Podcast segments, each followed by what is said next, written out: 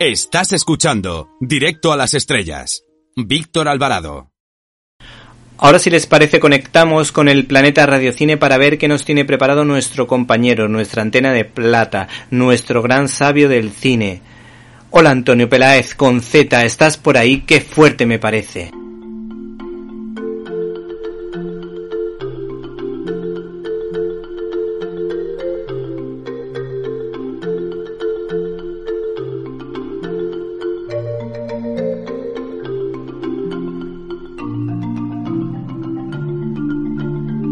Fuerte!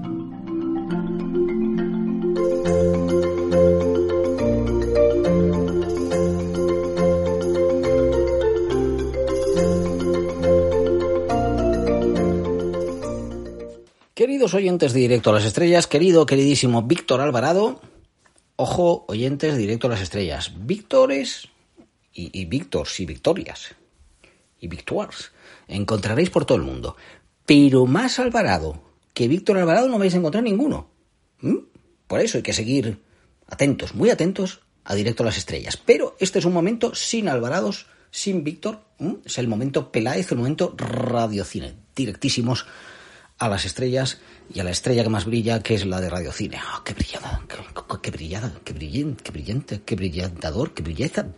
Me he trabado es que esto de tener que hablar Dutch, que tener que hablar holandés para ir a los festivales de cine, claro, a uno le hace mmm, que el idioma se le complique. Y que todavía en inglés, pues eh, vale, ¿no? Pero imaginaos, imaginaos, ¿eh? que hoy vamos a tratar un poquito, volvemos al mundo de los festivales, el Festival de Cine de Rotterdam, sus peculiaridades. Peil de Vole Brette van de Cinema in Het in programa, uh, eso ya, net als Havenstad Rotterdam. Mm, por lo que os digo, sales diciendo Alvarado, Alvaradín, Alvaradón. Eh, Equine Rotterdam Sport City Identity, IFFR's newest program, offers a safe haven to the full range of contemporary cinema that the festival champions.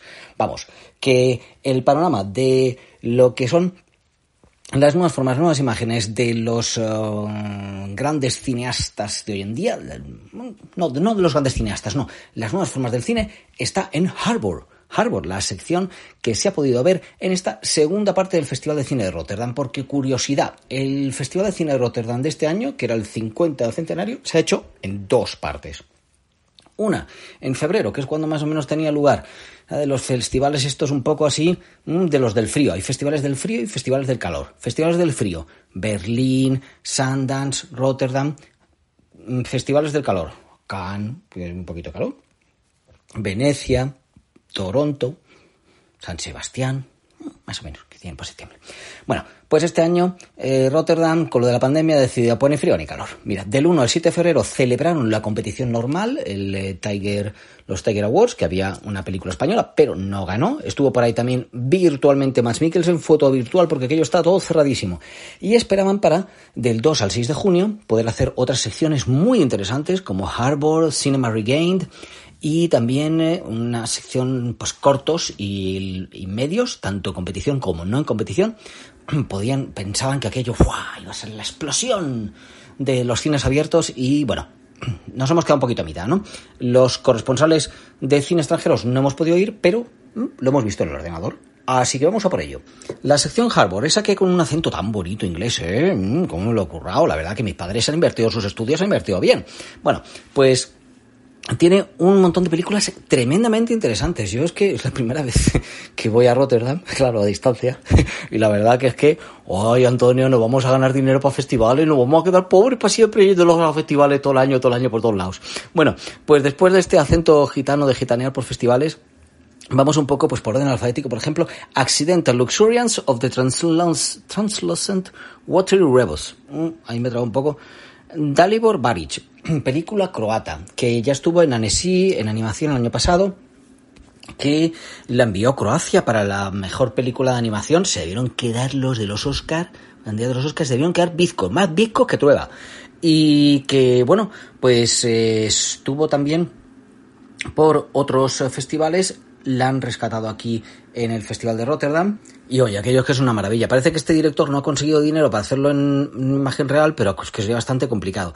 Eh, para que os hagáis una idea, veo un poco las influencias del año pasado en Marienbad. Una película así como un poco surrealista, de metacine, filosofía, un collage de animación. Un collage de animación visualmente impactante.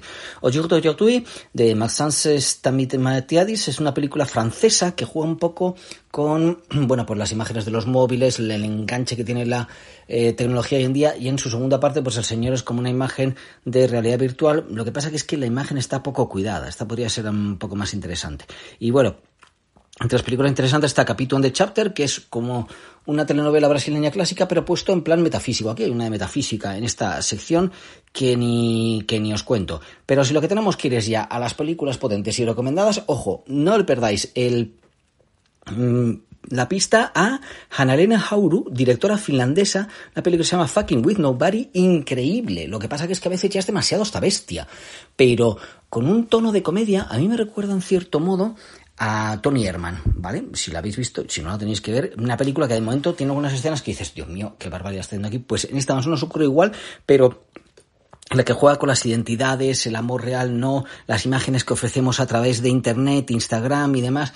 Ella, bueno, pues un amigo eh, suyo gay y hacen como que tienen un, un, romance, pero en realidad no es romance, en realidad qué es lo que hay, cámara dentro de la cine dentro del cine, y ella que es directora, montadora, de todo, es fascinante. Mi que amo Francesco Totti, un documental sobre Francesco Totti, que es el que se ha llevado el premio al público, pues es una cosa que podréis ver seguramente en, vamos, seguramente está puesto que es para verlo en Netflix. En fin.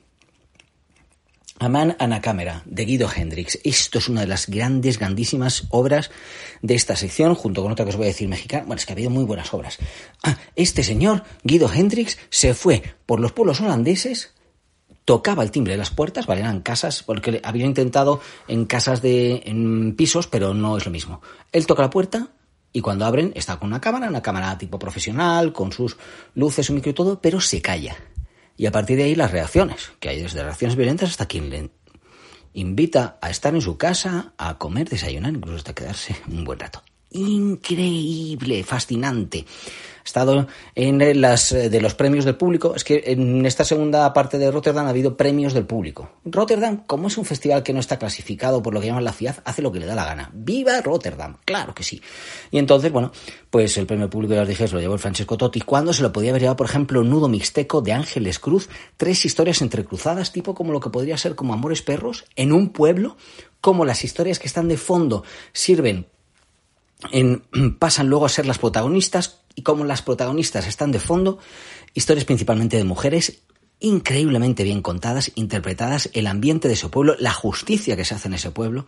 Bueno, eh, eutanasia. Hemos hablado muchas veces de que la eutanasia en el cine, mm, ya sabemos por dónde va. Pues no, no lo sabemos. The Rain Falls, Where It Will Fall, de Majid Barcegar, una coproducción en Tirán, Canadá, que nos tenemos que enterar bien cómo ha sido la coproducción con Canadá, porque ha sido con unos estudios como que virtualizan todo a través de una retroproyección. Las retroproyecciones de toda la vida, cuando veíamos a Spencer Tracy mover el volante y el coche no se movía, ¿no? Y pasaban los árboles. Pues ahora lo han cambiado y es que parece que estás ahí. En fin, lo impactante de esta película es cómo parece que va en un sentido en cuanto a la eutanasia, luego va con otro, te deja pensando y disfrutando de lo que es el buen cine con los pequeños detalles. Una película increíble. Director iraní Majid Barcegar, personaje protagonista femenino, tratado una pareja también iraní, bueno, es que me tiraría horas. The Rain Falls Where It Will. Y lo que nos interesa, toma, que viene para Málaga, que viene dispuesto a ganar. Agustí Villaronga. Agustí Villaronga, oscuro, oscuro, oscurísimo, más oscuro que nunca. El ventre del mar. Bueno, pues resulta que cuando empezó toda la pandemia, Villaronga lo que quería hacer era una obra de teatro. Una obra de teatro basada en unos tecos, unos tecos, unos textos de Alessandro Barico eh, sobre el naufragio de la Medusa, la obra de Jericó, eh, una obra maravillosa de, una pintura basada en unos hechos que ocurrieron en, realidad un naufragio, pues como aquello terminó, fue terrible. Eh, empieza a hacer unos, eh, digamos, paralelismos con la situación actual de inmigración y le queda una obra que se ha presentado en Málaga sensacional. Por si nos vamos de tiempo, es que no estamos yendo de tiempo y todavía nos quedan cosas, porque hay una sección que se llama Cinema Regained, que haya habido películas de una directora argentina interesantísima, películas, mm, bueno, de todo. En fin, lo que nos interesa también es Málaga. Málaga, Carlos Cuarón, con Amalgama, película que, mm, es que lo siento, pero este año no me he podido mover para Málaga. Eh, o lo cuento otro día. Eh, pues el caso es que Amalgama mm, está bien, es una película cine, teatro, con algunos recursos, pero es que este Carlos Cuarón, que era el co-guionista de eh, Y tu mamá también, lo de las relaciones hombres-mujeres las tiene un poco así torciditas.